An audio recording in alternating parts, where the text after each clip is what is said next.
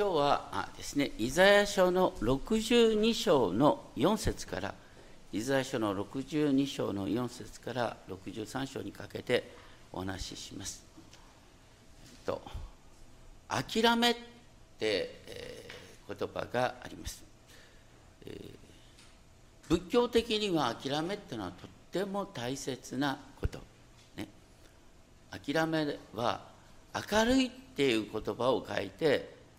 諦むっていうふうに書かれることもある。そこには心を明るく楽しくするという意味があったんですね。依存症の原因に自分では変えようのない過去への後悔や恨みがあると言われる。目の前の現実を明らかに見るとき断念すべきことがわかる。そして諦めのうまい人は日々の生活に喜びを見出すことができるんで主に委ねることを諦めと同じような意味で使っている日本人がとっても多いです。主にお委ねするっていうことは諦めることだ。それは大きな間違いです。主に委ねるってことは自分の気持ちを主に放り投げる。そのまま神様これが私の気持ちなんですって訴えるのが委ねるってことなんです。大体諦めが早すぎる人は自分の人生を開くこともこの世界をより良くするために貢献することもできない。聖書の信仰はどんな逆境の中でも諦めずに希望を持つことなんです。日本ではねあんまり人前に自分の願望を言っちゃそれははしたないって。いうことだから神様の前にですね正直な願望を訴えるとはしたないかのように何も言う前から主よ御心のままにとか言って嘘を言うなよって。あなたが願ってることあるだろう。どうしてそれをあ最初からですね訴えずにですねなんかあのお行儀の良いですねあの仏教徒的クリスチャンになろうとするのかと。62章4節から見てきますけれどもこの文脈は何かっていうとねあの神の都エルサレムがなんとバビロン帝国によって滅ぼされて神殿も廃墟となってでもそういう中でねイザヤのこの部分というのは神様がエルサレムを再建してくださるっていう希望。それがここで語られ一度神から見捨てられ廃墟とされたエルサレムに向かってあなたはもう見捨てられたと言われずその地はもう荒れ果てているとは言われないかえって私の喜び神の喜びはエルサレムにあると呼ばれるあなたの血は夫がある。それは主の喜びがあなたにあり、あなたの血が夫を得るからだ。これは例えばね、自業自得でホームレスとなってしまった人に対する語りかけに似ている。そんなようなね、破産してしまった人に主ご自身が私の喜びはあなたにあるって語った。私はあなたを妻に迎え今までの借金を返済し全ての必要を満たすって約束してくださるようなもんなんですそして5節の62章5節の後半では花婿が花嫁を喜ぶようにあなたの神はあなたを喜ぶ。パウロは問題に満ちたコリントの教会に向かってね私はあなた方を清純な処女としてキリストの花嫁としたんだという表現があります。問題に満ちた教会がキリストの花嫁なんだ。そして62章6節7節はこれはなかなか理解しがたい表現なんですが神様がこのように語ってるんだと思います。あなたの城壁の上にエルサレムよ。私は見張り人を置いた。普通見張り人っていうのは敵の攻撃を見張る人なんです。ところがここに出てくる見張り人は昼も夜も主に訴え続ける人が見張り人だって言うんですね。なんかイメージとしてですねあの王宮、ね、当時の王様がいてね王様のもとにさまざまなアドバイザーがいる。その助言者が、ね、昼も夜も、ね、きちんと正しい訴え正しいですねあの指針を王に与える。そういう感じで、ね、見張り人は主に思い起こしていただくものなんだ。主よこれはあなこうこれがあなたの計画だったんじゃないですか。あなたはエルサレムを捨てたままにするんじゃなくて再建するっていうのがあなたのご計画だったんじゃないですかと。言ってそして書いたのが不思議なんですよ。62章7節。主を休ませてはならないって。何？神様を休ませるなとかって。ね？主がエルサレムを固く立てこの地を誉れとするまではこれはあのね前の役と今回の役でちょっと決定で違うね。でも多くの英語訳で Give him no rest until he establish Jerusalem. とにかく主を休ませてはならないっていうのは直訳。意味不明。一見ね。神様を休ませちゃいけない。でもこれが分かる例えをイエス様はルカの福音書18章で弟子たちに語っておられる。ルカの福音書18章でイエス様は弟子たちにですねいつでも祈るべきで失望してはいけないことを教えるために例え話された。ある町に神を恐れず人を人とも思わない裁判官がいた。その町に一人のやもめがいたが彼のところにやってきてはね私を訴える者私に敵対する者を裁いて私を守ってくださいと言った。この裁判官はしばらく取り合わなかったが後になって心の中で考えた。このやもめはうるさくて仕方がないから彼女のために裁判してやることにしよう。変な動機だね。私たちは普通悩みを抱えた時ね身近な人に自分の憤懣を聞いてもらおうとはするかもしれないけど神を恐れず人を人とも思わない裁判官のようなところに行きやしないねでもしばしばそれが大切だってことは実際ねあの意外に神を神とも思わない人がですね地上の権力者であったりなんかするんですよ。でその人にきちんと言ってもらうことによって物事が収まるってことはないそういう例なんですよ。とにかくこの貧しいやもめは裁判官に休みを与えなかったんです。ね、裁判官に休みを与えなかった。死を休ませてはならないっていう言葉と同じなんです。そしてこの裁判官も面倒くさいと思いながらねこの野望のために裁いてやろうかって話になった変な例えだねだけどこの例えをもとにイエス様は何と言ったかっていうとね不正な不正な裁判官の言ってることを聞きなさい。まして神は昼も夜も神に呼び求めている。選ばれた者たちのために裁きを行わないでいつまでも放っておかれることがあるでしょうか、ね、だから昼も夜も私たちが叫び求めたらね神様も重い腰を上げるみたいな話になってそのように訴えることが大切なんだよ。神は彼らのために速やかに裁きを行ってくださる。私たちもですねこの地に神の平和が実現するように本当に権威ある方に恐れおののきつ訴える必要がある。私たちは主の祈りで何と祈ってるかっていうとね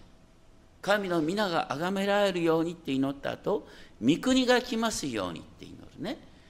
御国が来るっていうことは神のご支配がこの地に現れるように。私たちは単なる被造物に過ぎないんだけどまるで神様の行動をですね、えー、あの促すかのように神様はこうすべきですって促すかのように御国を来させてくださいって祈るように命じられてんだよ。だ神様の救いの完成の計画に私たちは祈りによって参画するって話なんです。恐ろいこと。でそういう中で、ね、私たちは徐々にあ最初は自分の願望から訴えてんだけど徐々にねあ神のご支配が広がるってことはどういうことなんだろうってことを自分で考えるようになってくるんです。ね、祈りを通して私たちの、ね、願望が変わってくる。イエス様が、ね、誕生した時に救い主を待っていたアンナという女預言者が登場したっていうことがルカの2章36節に出てくる、ね、彼女は7年の結婚生活の後やもめとなり84歳になっても宮を離れず断食と祈りを持って夜も昼も神に仕えていた。当時の神殿は本当にですね偽善とですね搾取が跋扈していた。そういう中でこのアンナという女預言者は昼も夜も神様に祈り続けていた。その結果としてイエス様が赤ちゃんとして現れたのにああこの方こそが待ちに待った救い主だっていうことを理解しエルサレムの贖いを待ち望んでいた全ての人にイエス様のことを紹介することができた。しばしばこの世で大きな理想を掲げる人が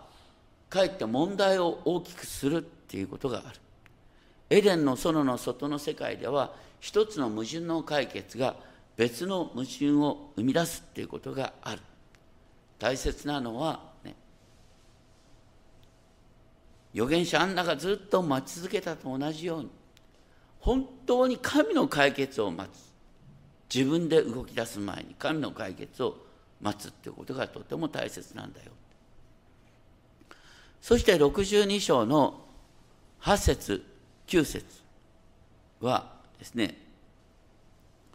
62章の8節9節。主ご自身が右の手と力強い腕によって誓われた。っていうことの内容が書いてある。これは主の救いなんですけれども、ね、私はあなたの穀物を再び敵に食物として与えはしない。再び敵に食物として与えるってこれどういうことかというとかつてねイスラエルがバビロンによって征服された時にイスラエルの民はね作物をねこう育ててももう収穫の時になったらねバビロン軍に奪われる。ブドウ畑を作ってもねブドウが熟したと思ったら奪われるっていうことになった、神様はそういう状態を正す、ね、あなたはあなた方は今後ですね。自分がまいた種を自分で食べることができる。ブドウをですね植えたらそれを自分で食べることができる。そういう状況を神様が作ってくださるんだよ。これが呪いが祝福に変わるってことなんです。簡単に言うと私たちが一生懸命ロークしたものを自分で喜ぶことができる、ね、あの会社勤めなんかした時に一番嫌なのは何かっていうと自分が一生懸命やったことの手柄をね他人に取られる。これは頭にくるんだ。そうじゃなくてあなたのロークが無駄にならない。ということがその鍵なんです。だからパウロはですねあのコリント15章第一コリント15章で復活について語りながらその復活の結論何と言った？15章の結論は何て書いてある？第一コリント15章の結論。固く立って動かされることなくいつも主の技に励みなさい。あなた方は自分たちの労苦が主にあって無駄でないことを知っている。キリストの復活以降に生きる人にとっての常識はあなた方は自分の労苦が主にあって無駄でないっていうことを知っているっていう確信なんです。そして62章10節でエルサレムは復興するっていうことを前提にね全世界中の人々がですねエルサレムに礼拝来るための備えをするみたいな話なんです。そして見よ主は地の果てに聞かせた。主がエルサレムを救うんだ。62章11節。見よ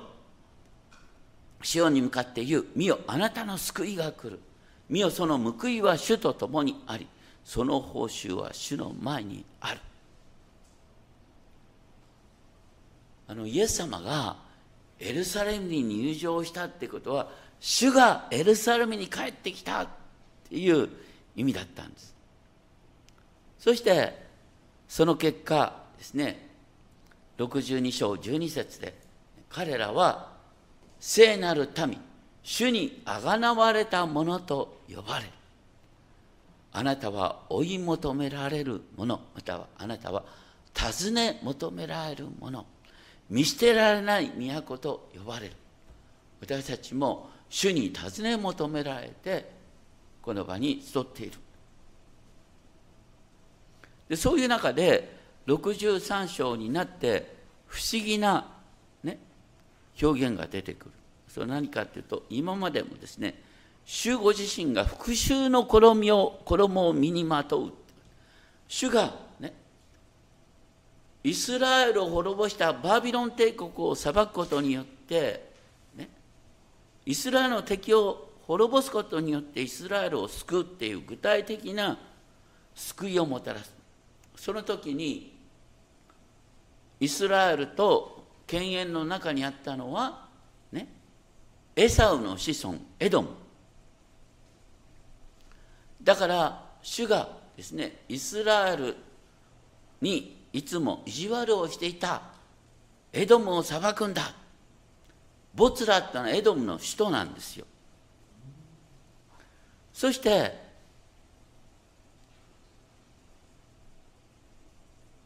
真紅の衣を着てる。でこの方は誰かっていう問いに対して63章1節の後半はこんなふうにも訳すことができる。それは私だ。正義を語る者。救うにあたって力強い。今力を持った主が現れるんだ。63章2節なぜあなたの装いは赤く衣はぶどうぶどう踏みをするようなのですか？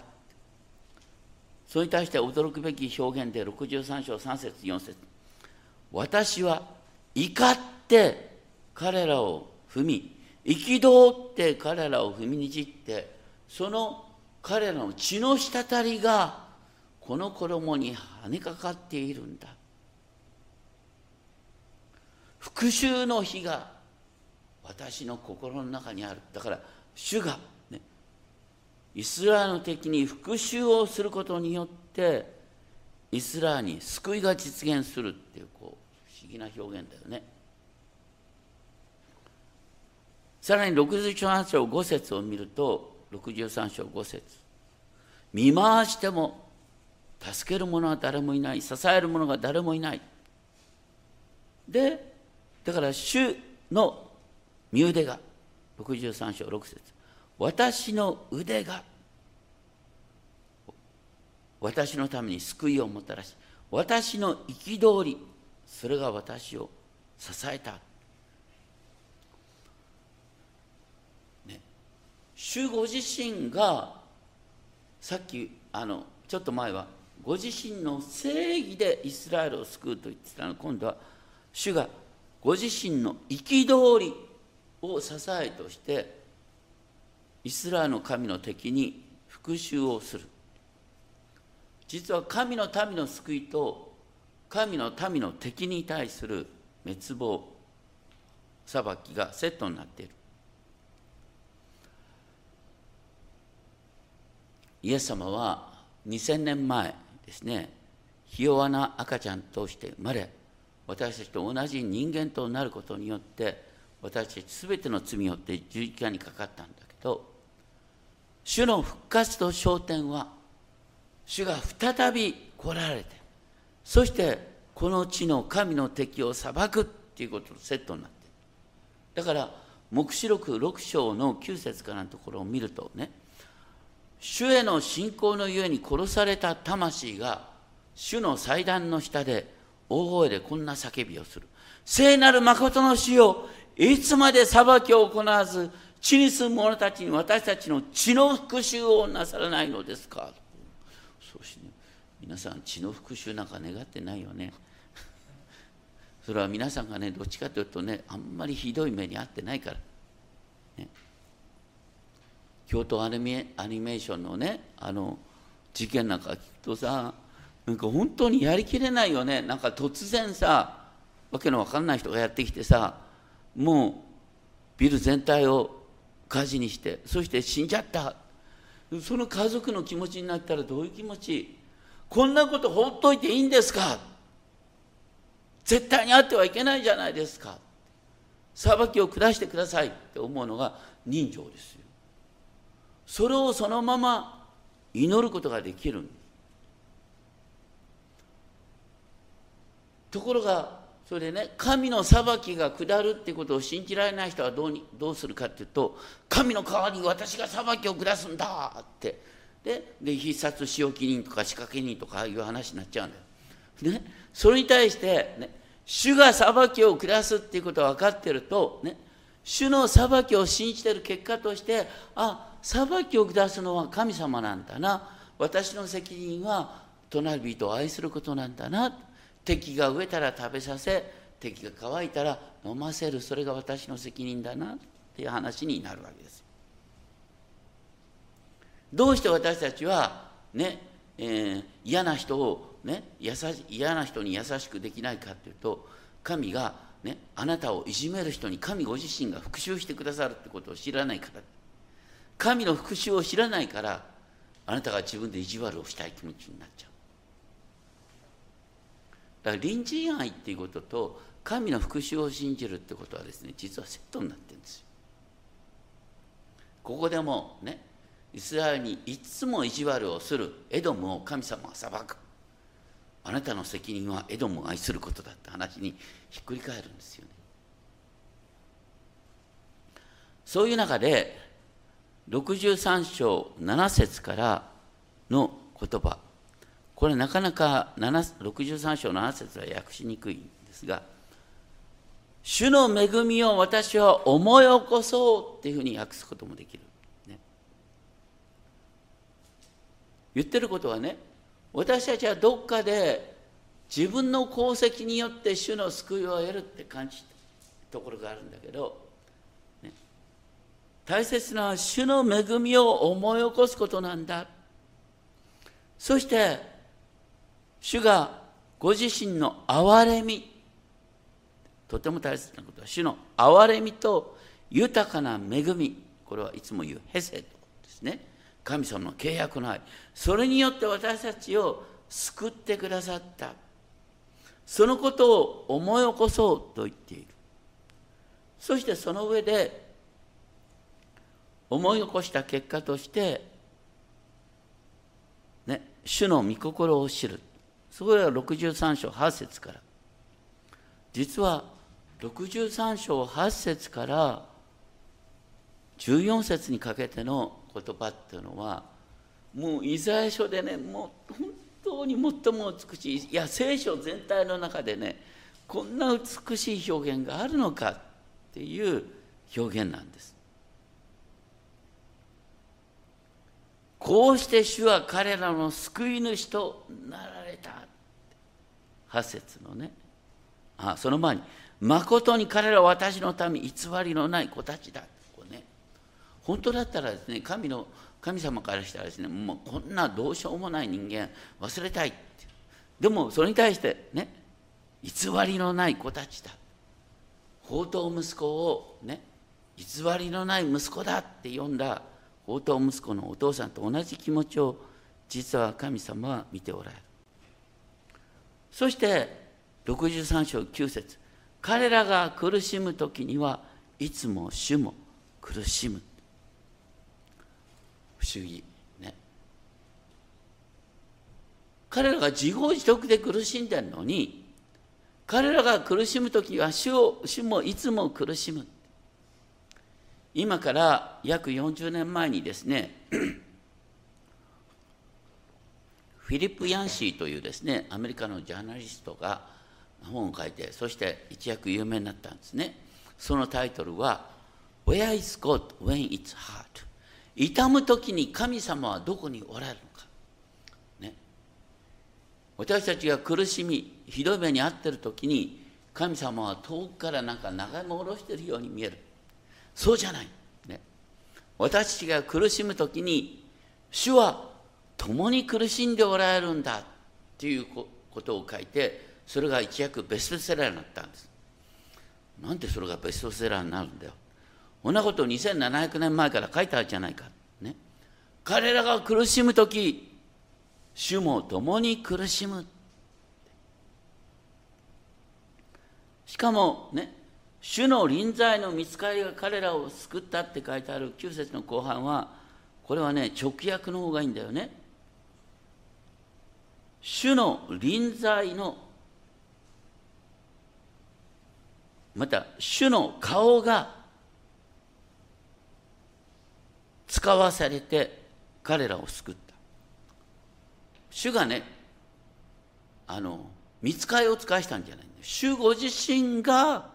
主の顔が彼らにそのまま使わされたって書いたんです。これどういう話かっていうと出エジプト記32章に書いてあるストーリーご存知かなと思いますがモーセが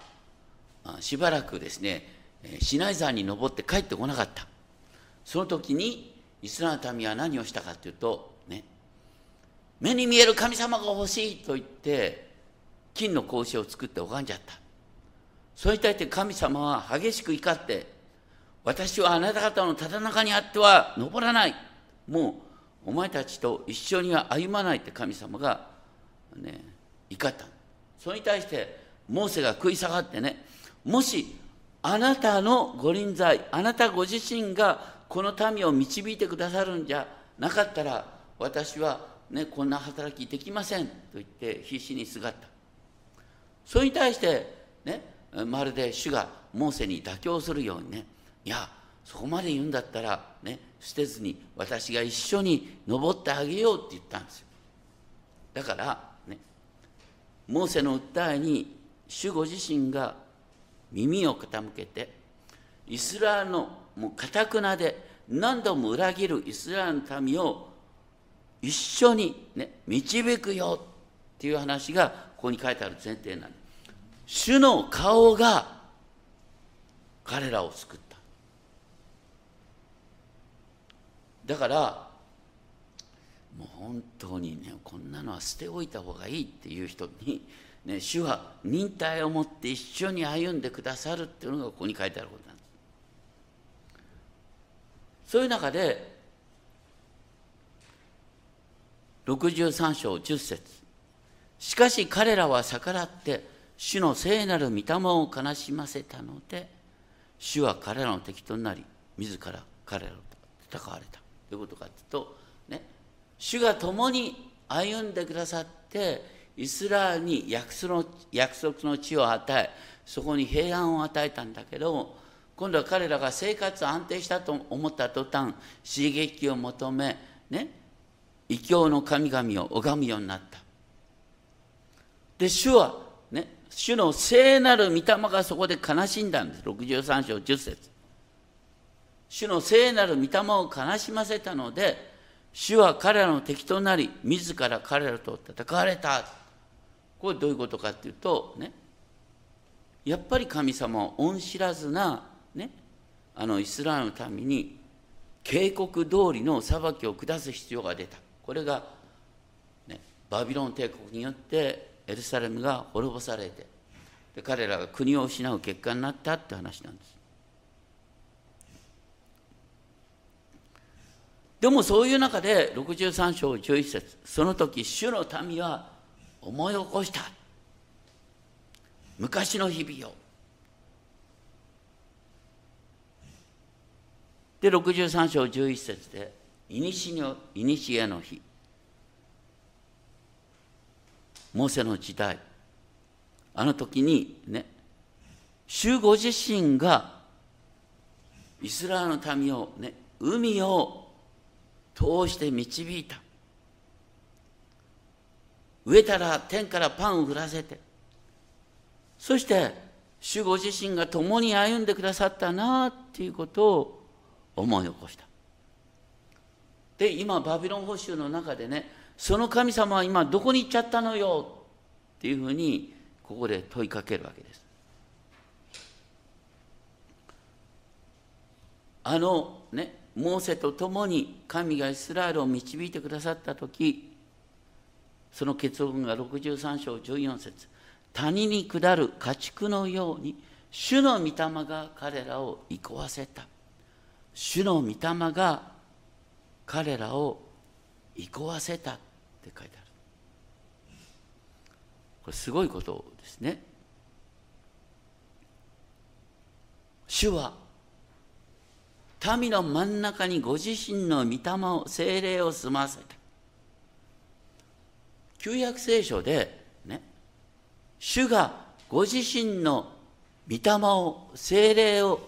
民の中に住まわせたって書いてあるのは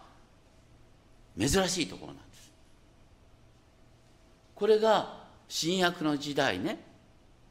私たちの教会が精霊の住まいである。教会が神殿になってるんだよって話につながっていくんです。だからパウロはなんでねあなた方が神の宮であり神の御霊があなた方のうちに住んでるっていうことを言ったね大元のテキストはここにあるんです。主の御霊が彼らを憩わせた。このようにして63章14節の後半ですけれどもあなたはご自分の民を導いてご自分のために輝かしい名をなされた。それと同じように今ねイスラエルの民は自業自得で国を失ってるけどどうかね聖なる見備えからこれをご覧になって救ってください。でその時にまた本当にねあの神様に向かって食い下がるような言い方をするんです。さっき言ったようにね63章11節でイスラエル、ね、モーセの時の神様はどこに行っちゃったの？モーセの時の神様はどこに行っちゃったのよ？って言ってで今度は63章15節どこにあるんですか？あなたの熱心と力ある技。私へのたぎる思いと憐れみをあなたは抑えておられるか。これはすごい表現。あのまるで神様の中に矛盾した気持ちがあるように。私たち人間の中に結構矛盾した気持ちあるでしょ？あの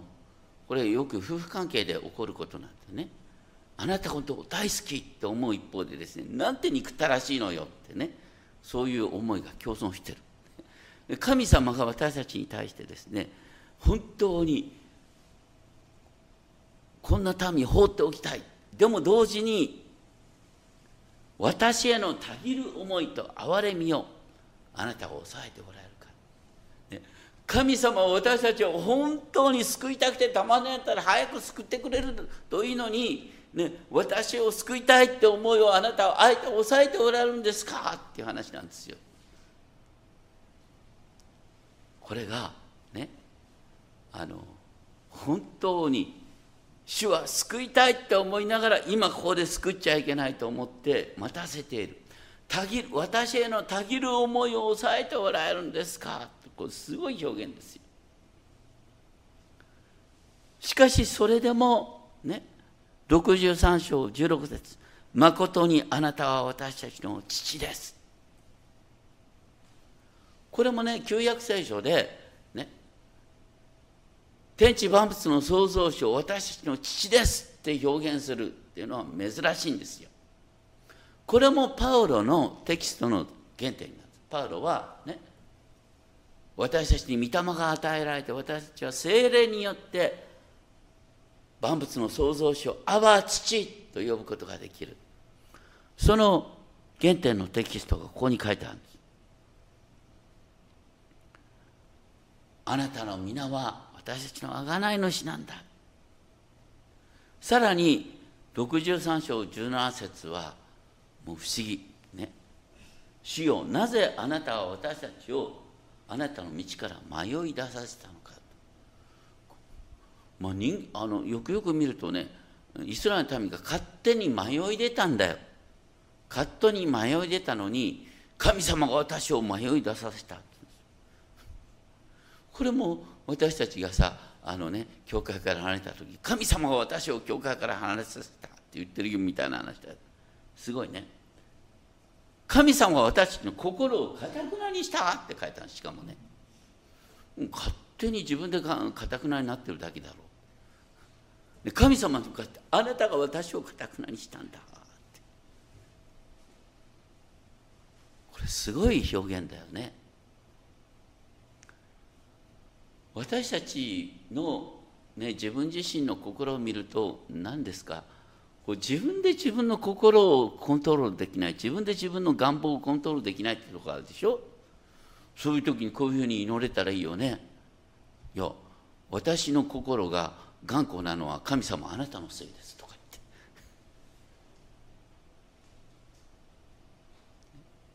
言って。私たちねだから主よ精霊ご自身が私の願望を変えてくださいって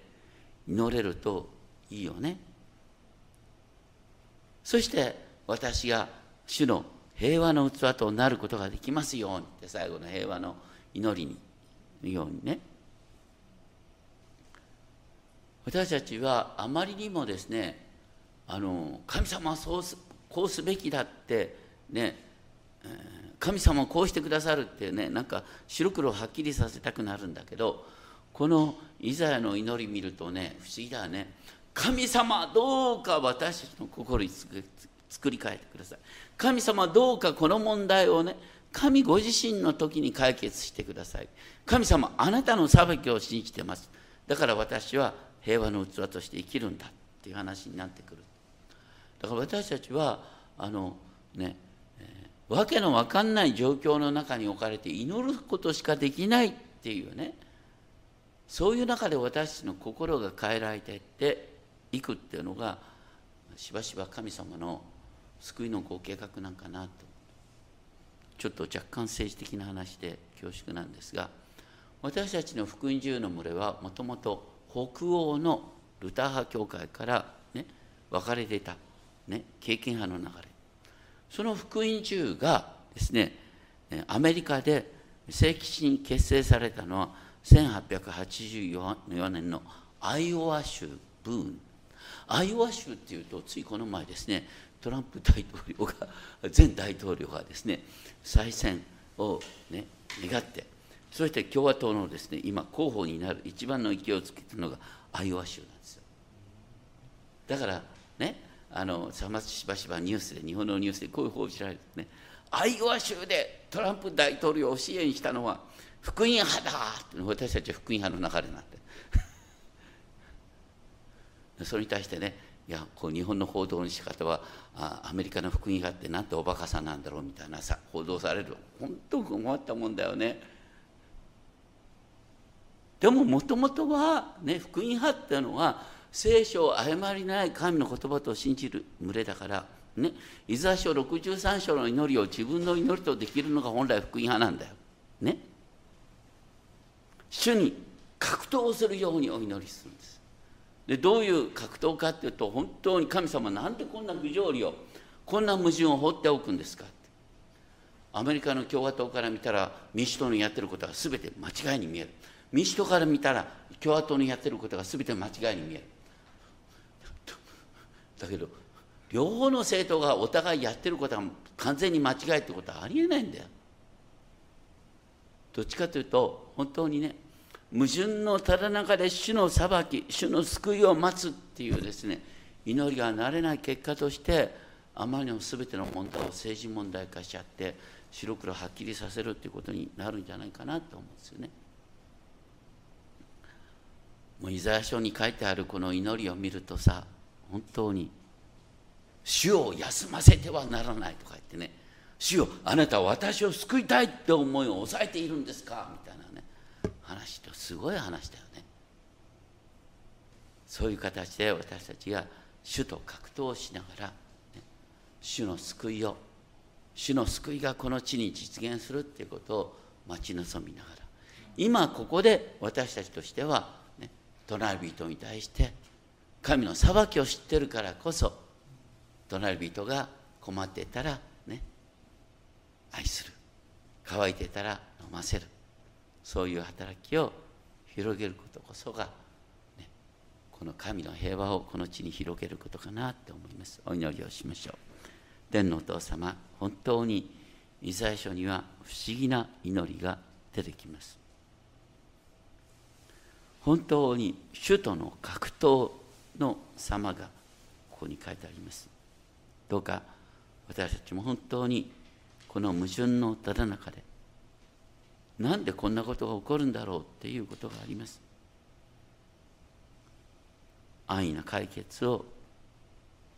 戦い取ろうとするんじゃなくて主の前にへり下って祈る。そういうものとさせてください。主に大胆に訴える。そのような祈りを教えてください。思い通りにならない。一見自分の願った通りにならない。それでも主に祈り続けるすがり続ける。そのような祈りとさせてください。尊き主イエス・キリストの皆によってお祈りします。